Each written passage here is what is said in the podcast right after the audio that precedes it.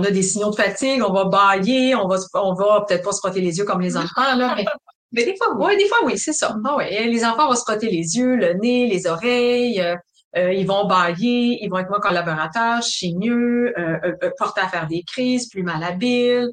Alors, nous, on est comme impatients, les paupières sont lourdes, on a moins d'énergie, on se sent un peu plus lourd, justement. Oui, puis on a le petit frisson, nous, qui nous le dit. Quand t'as le petit frisson là, qui passe, là, hi, ton petit train passe, puis c'est le temps d'aller dormir.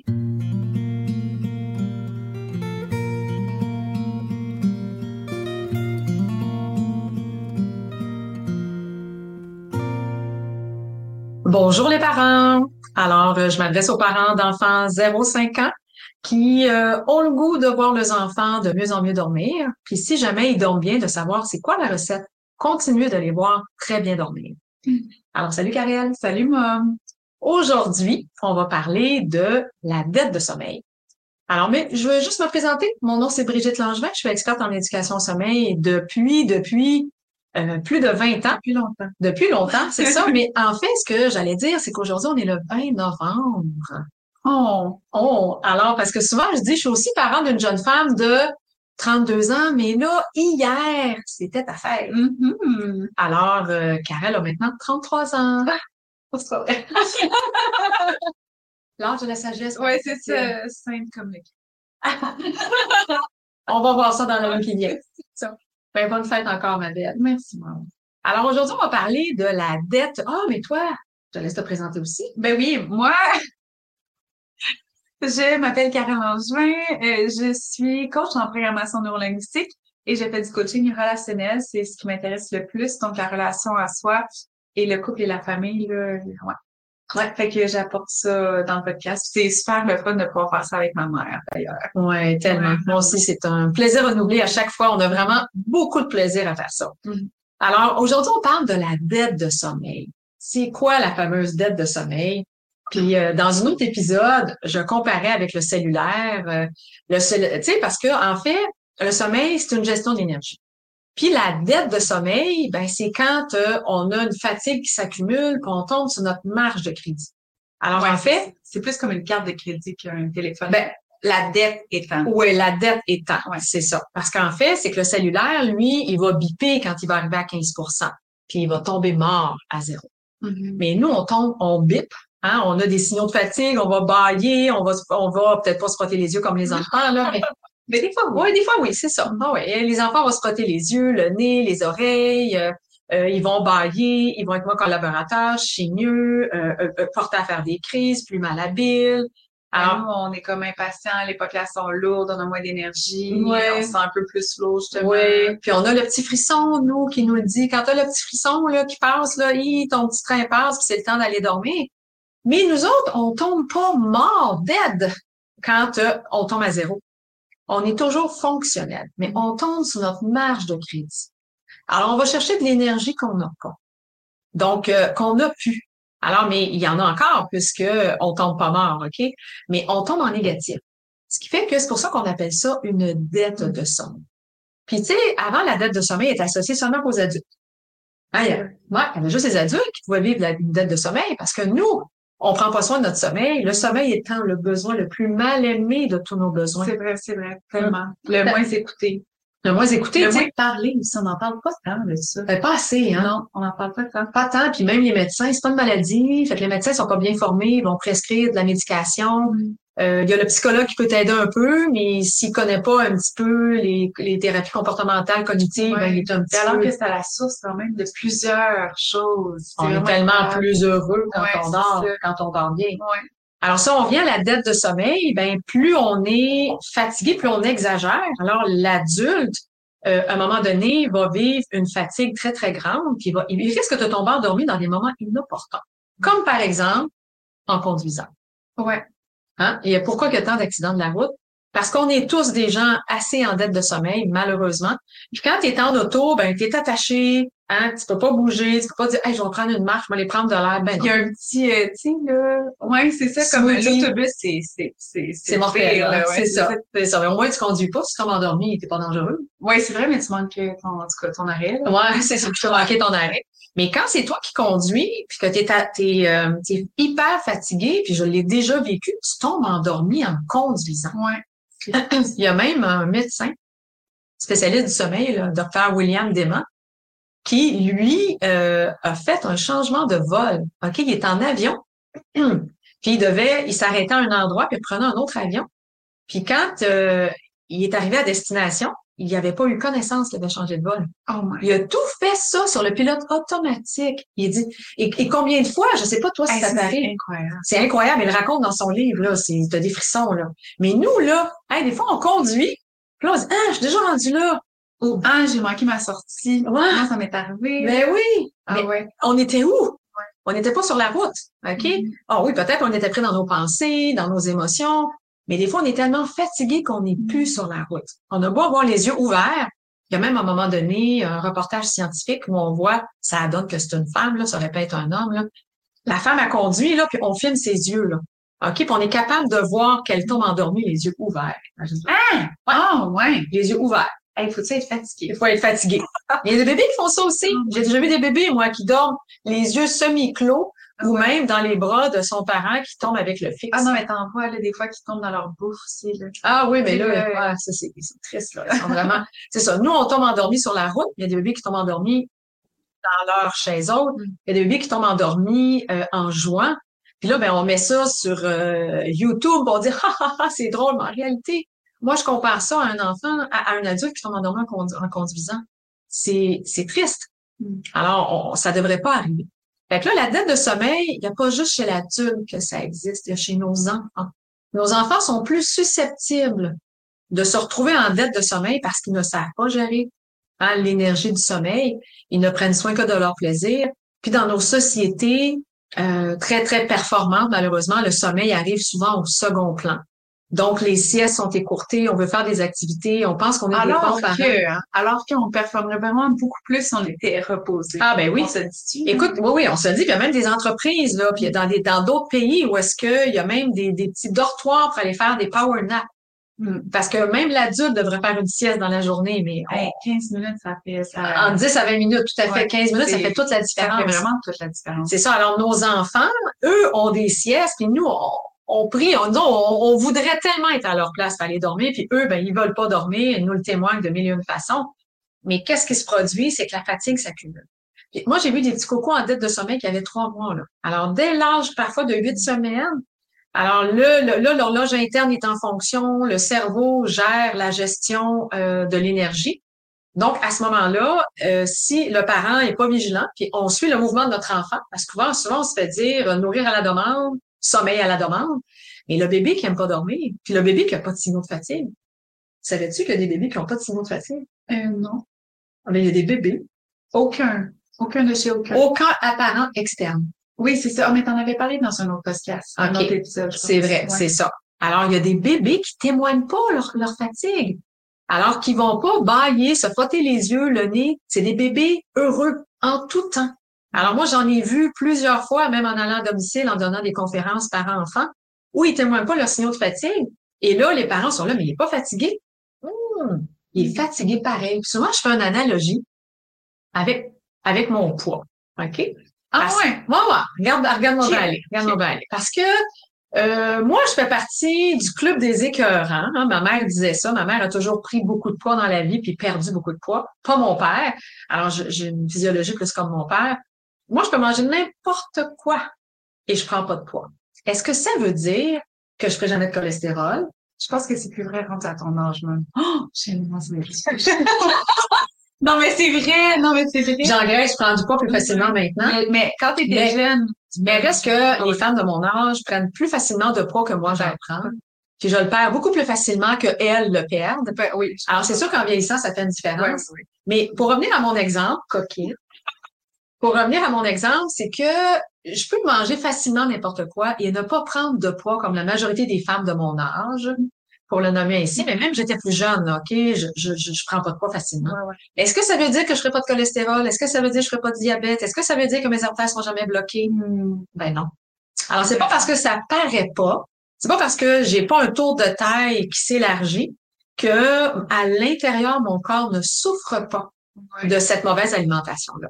Alors, le sommeil, c'est la même chose. C'est pas parce que mon coco ne me témoigne pas des signaux de fatigue usuels que j'ai l'habitude de voir. Ouais, c'est ça, parce qu'il doit y avoir des minutes, tu sais, je veux dire... Euh... Ben oui, il y a le minus, mais il faut que tu l'observes. Là. non, mais il faut que, oui, c'est ça, mais c'est vraiment sourcils plus en détail. c'est ça. Moi, il y a des enfants que tout ce que tu vois, c'est les sourcils rouges. Tu sais, comme un bâillement intérieur. Mm-hmm. Tu sais, on, on veut pas s'apparaître, qu'on baille, puis... Leurs yeux qui viennent plein Ouais, regarde ça, toi, c'est tellement... Alors, tu as les yeux qui viennent plein d'eau, tu as les sourcils qui viennent rouges. Apparemment, chez l'adulte, mais chez les enfants, ça paraît. Alors, c'est comme s'ils ravalaient leur bâillement, comme si déjà petit bébé, puis c'est pas parce qu'on leur a appris, là, ils sont venus au monde Non, plaisir ça, des plaisirs, là, encore. Le, le... Plaisir des plaisirs. Donc, euh, c'est souvent un enfant qui est plus solitaire, qui est bien dans sa bulle, euh, et qui euh, va s'amuser avec ses affaires à lui. Il est pas en contact. Souvent, le, le tempérament solitaire, on peut dire qu'il est moins en contact avec son sentier. Non, ça, c'est pas solitaire, encore une fois, je me trompe. Hein. C'est le visuel. Mais c'est quand même euh, plaisir des plaisirs. Si, si un bébé à tempérament solitaire ou un enfant joue avec ses affaires dans sa bulle, il y a du plaisir à faire ouais, il y a du plaisir à faire vouloir ça. continuer à le faire. À le faire. Fait qu'il ressent beaucoup moins. Contrairement, le relationnel, moi, je trouve qu'il est plus en contact avec son corps que le solitaire l'est, mais dans externe, par contre. OK. À l'externe. Alors, lui, il va aller chercher des plaisirs à l'externe. Oui, non, c'est ça. Peu importe ce que son corps lui dit. Oui, mais il n'est pas en contact avec Non, c'est encore plaisir des plaisirs. Ouais, c'est ça. Mais c'est juste que c'est plus à l'externe. À l'externe, c'est ça. Alors, à ce moment-là, bien, ces enfants-là vont témoigner plus facilement leurs signaux, tandis qu'un autre, d'autres pas. Alors, il est en train de jouer, il est en mode plaisir, euh, il a son corps envoie des signaux, il s'en occupe pas, peu importe le tempérament solitaire ou euh, relationnel. Mais est-ce que ça se peut que, mettons, euh, si tu enlèves son jouet, s'il est fatigué, il va pleurer plus. Ah ben oui, c'est ça. Mais ça, ça pourrait être un, ça pourrait être un, un bon moyen de, de savoir si ton bébé est fatigué ou pas tout le temps. Ça, c'est ton relationnel qui va faire ça. Lui, il est très connecté à son jouet maintenant. OK, OK, OK. Et là, s'il te voit, puis que là, il est fatigué, il va pleurer, il va lui-même délaisser son jouet. OK. Puis le, le mode solitaire, il va peut-être chigner un peu, mais il va se retourner de bord, puis il va en trouver un autre. OK. Parce que lui, il est bien dans sa bulle. Ah, c'est ouais. C'est ça. Puis là, ça t'induit en erreur. Ta question est tellement bonne. OK, OK. Fait que c'est comme difficile de trouver des éléments qui vont t'indiquer que ton enfant est fatigué ou pas. Puis de là, l'horaire. Tellement déplaisant pour les enfants qui ne sont pas euh, routiniers. Alors, l'enfant, lui, à un moment donné, t'as comme pas le choix de passer quatre mois s'il n'y a pas d'horaire. Puis tu dis, Hi, euh, il- ses nuits sont pas belles parce que la dette de sommeil, c'est là où on voit. Tu sais, souvent les parents me disent, bah oui, il dort assez. En ouais, il dort assez? Comment sont ses nuits? Hum, ses nuits sont pas belles, ben il dort pas assez. Mm. Alors sa dette de sommeil, sa fatigue s'est accumulée, la dette de sommeil est là, et euh, là ben tout tout dégringole. Puis pourtant les parents disent mais je comprends pas, il y a pas de signaux de fatigue. Hum, son plus grand signal de fatigue, ben c'est ses nuits. Alors, comment s'exprime la dette de sommeil la nuit? Comment on fait pour savoir que l'enfant est en dette de sommeil? C'est tout simple. Il y a des éléments qui ne mentent pas. Le premier, les pleurs au coucher. Ah ouais. Hein, Un enfant que tu couches, puis qui doit avoir des pleurs de décharge. On a parlé des pleurs de décharge Oui. Ouais. dans un autre épisode. Ouais. OK, ben, il a, on n'est pas supposé avoir besoin de passer par un épisode de pleurs pour s'endormir. Ça fait du bien. OK, si jamais tu en as besoin, mais on devrait pas en avoir pour s'endormir. Se réveiller en... le matin. Oui. Euh, se pleurer le matin. Pleurer en se réveillant le matin, c'est un autre signe. L'éveil trop matinal qu'on a parlé avant 6 heures, c'est un autre signe. L'éveil dans l'heure qui suit le coucher. Alors, on le couche, il y a des pleurs, ou on le couche, puis nos plus vieux mettent du temps à s'endormir. Hey, plus de 30 minutes, donc 60 minutes, deux heures des Ça, fois à s'endormir. trop fatigué. Trop fatigué. Oh my! Même pour les adultes? Ben, les adultes, ça en prend beaucoup. Là. L'adulte qui, qui a recommencé, mettons, à faire du ski, il va tomber paf endormi assez Mhm. rapidement. Mais s'il en fait trois jours d'affilée, que sa fatigue est beaucoup trop grande, il va avoir de la misère à s'endormir. ouais. Il va même avoir des petits soubresauts, là, parce que c'est un trop plein de cortisol aussi? Aussi, il, en a, il a exagéré sur ses activités physiques. Il s'est couché peut-être un petit peu plus tard. Là, ben, on on parle pas d'alimentation, parce que chez les Ouais, enfants, ouais. c'est pas trop en lien, mais il a pris de l'alcool, il a trop mangé. Ok, ok, intéressant. Alors, tout ça fait que il y a c'est plus long s'endormir. Alors, souvent, les parents croient à tort que parce qu'on met du temps à s'endormir, qu'il faut le coucher plus tard. Oh, c'est l'inverse. Malheureusement, oui, c'est ça. C'est tellement l'inverse. Puis quand on l'expérimente, et moi, je l'expérimente, là. euh, Puis en camping, j'ai, j'ai- je suis beaucoup plus déposée que dans mon environnement ici. C'est l'été en plus, je travaille un petit peu moins. Hey, je peux dormir. Des fois, le matin, je me réveille à 8 heures. Mon Dieu, j'ai dormi jusqu'à 8 heures, mais je me suis couchée à 22 Ah. heures la veille. C'est tard pour moi parce que moi, c'est plus 7 heures mon heure. Puis même des fois, je me réveille à 5 heures. Trop fatiguée. Mais moi, je fais du repos passif. Alors, c'est quoi le repos passif? C'est être au lit, même sans dormir, même en pleurant chez nos enfants. Mhm. Alors, c'est sûr que si on veut corriger la fameuse dette de sommeil, sais-tu comment on corrige ça? As-tu une idée? Ben, on les couche plus tôt. Moi, on passe plus de temps au lit. Ah oui. Alors, coucher hein. plus tôt, lever plus tard. Mm. Souvent, les parents disent, oui, mais si je le couche plus tôt, il se lève plus tôt. Oui, c'est ça qu'on veut, OK? Pour qu'il y ait plus le temps de se rendormir avec les petits trains de sommeil qui vont passer. OK. Alors, souvent, les cris dans la nuit. Hein, les parents me disent, parce que c'est un autre signe, ça, qu'il y a une dette de sommeil. Alors, les parents me disent, euh, écoute, il fait des cauchemars. C'est pour ça qu'il y a des cris dans la nuit. Mm. Mais là, il faut savoir que les cauchemars, t'en fais-tu souvent des cauchemars, toi? Euh, non. Mais non, hein, on en fait à peu près un à deux par année. Hein? Ouais, pas plus que ça. À, à moins que ta vie aille vraiment pas Genre bien, vraiment, vraiment, vraiment, vraiment pas bien, là, tu sais. Mais un Euh, tu peux en faire un euh, petit peu plus, là. Mais sinon, les enfants, c'est un à deux par année. Puis quand tu as des, ces cris-là, puis le parent dit, ben non, il se rendort tout seul. Ah, un mauvais rêve. hmm, non. Un à deux mauvais rêves par année, quand tu as, un à deux cris par nuit, OK, ou trois, quatre fois par semaine, c'est un signe avant-coureur. C'est tous les parents, quand les enfants ont des cris dans la nuit, le coucher le lendemain, un 30, 45 minutes plus tôt, on s'é- on s'éviterait tellement de dettes de sommeil. Tellement de dettes Ben, de sommeil. c'est logique. C'est logique, mais euh, on le fait pas souvent. Ben oui. C'est ça. On se dit que c'est pas grave, on n'a même pas eu besoin d'y aller. euh, il s'est rendormi tout seul. Quand on est arrivé, il avait les yeux fermés. Il y a même des enfants qui pleurent les yeux fermés. Ah oui. Ouais, parce que ils veulent pas tomber endormis. Ils s'ennuient. Pas ils s'ennuient. Ils veulent pas tomber endormis. Ah, ils sont fatigués. Mm. Alors à ce moment-là, ben ils vont pleurer et euh, puis ils ont de la misère à sortir de l'état du sommeil. Puis ça c'est pour d'autres raisons, surtout notre relationnel. Il veut connecter. Ben oui, c'est sûr. C'est ça. Fait que là, il va pleurer avec les yeux fermés en disant Fais quelque chose, je veux sentir tes mains en arrière de moi qui me soulèvent du lit. Et yeah, je suis fatiguée, mais on va faire quelque chose ensemble. Ouais. Fait que la dette de sommeil, l'antidote, c'est passer plus de temps au lit. Alors, coucher plus tôt, aller chercher plus tard, allonger les siestes, si jamais ils ne dorment pas selon leurs besoins. Et qu'on va voir dans un autre épisode aussi qu'on va pouvoir parler de ça. Et vous allez voir que la dette de sommeil, c'est quatre à huit jours que c'est disparu. Chez nos, nos solitaires, là, tempéraments solitaires, euh, qui sont bien dans leur bulle, puis qui aiment dormir, c'est beaucoup plus rapide. Hmm. C'est ça, c'est beaucoup plus rapide. Fait qu'il faut pas se décourager si jamais ça prend plus de temps. Non, parce que si on travaille pas les siestes en même temps, ben souvent euh, ça prend un peu plus de temps. Donc, tu sais, il y a des parents qui vont avoir euh, du coaching pour avoir une stratégie pour permettre à leurs enfants de développer des bonnes habitudes de sommeil. Si on corrige pas la tête de sommeil, j'ai tellement de clients que c'est juste ça le problème. Ils ont été coachés par des gens, OK? Puis ils ont pas corrigé la dette de sommeil. Alors, euh, ça se maintient pas dans le temps. Ça crée pas, c'est ça, c'est pas durable dans le temps.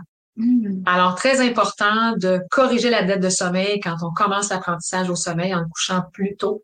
Et on va voir que même s'il y a des pleurs, parce que l'enfant reste au lit plus longtemps, bien entendu, ça devrait être suggéré par la personne qui vous, a- qui vous accompagne. Vous allez voir que dès la troisième nuit, il y a une nette amélioration. Pendant d'une semaine, c'est réglé. Puis des fois, ben, plus rapidement, en 48 heures, c'est réglé à ce moment-là. Puis si bébé dort bien, les parents euh, dorment bien? Oui, mieux, mieux, tout à fait. Je dis toujours qu'un bébé qui dort bien, ça fait des parents heureux. Mhm. Puis ça fait un enfant joyeux le matin quand il se réveille parce que justement, il a suffisamment bien dormi. Alors, je ré- récapitule un petit peu, récapitule un petit peu. Donc, on fait un recap. Alors, la dette de sommeil, c'est quoi les signes qui nous indiquent que- qu'il y a une dette de sommeil? Euh, pleure avant de décharge, avant de coucher, Oui. pleure le matin. Euh, une heure après euh, s'être endormi. Le coucher le soir, il y a des réveils là, réveil. Un éveil trop matinal, Oui. des cris dans la nuit, des siestes trop courtes aussi. Puis Alors- S'il n'y a pas ces signes-là, on regarde pour les petits, les petits trucs rougis. les arcades sourcilières. En fait, c'est que ça, ça, c'est les signaux dans la nuit qui nous indiquent une date de sommeil. Mais effectivement, euh, nos petits cocos qui ont les arcades sourcilières, souvent, c'est juste ça qui devient rouge. Puis si tu le vois pas quand que ça arrive, là, ben, t'as pas vu son unique signal de fatigue. Quand il baille. Quand il baille, c'est ça, parce que c'est un bâillement comme intérieur, là, qu'il fait, là. Ouais, hein, toi, Carré, c'est Ouais, vraiment, vraiment c'est excellent. Moi, j'adore ça. hein. Je donne des conférences, là, je veux vous sachiez, là, puis tout le monde a le droit de bailler. Alors, Karel, tu as le droit de bailler. J'ai le droit de bailler aussi.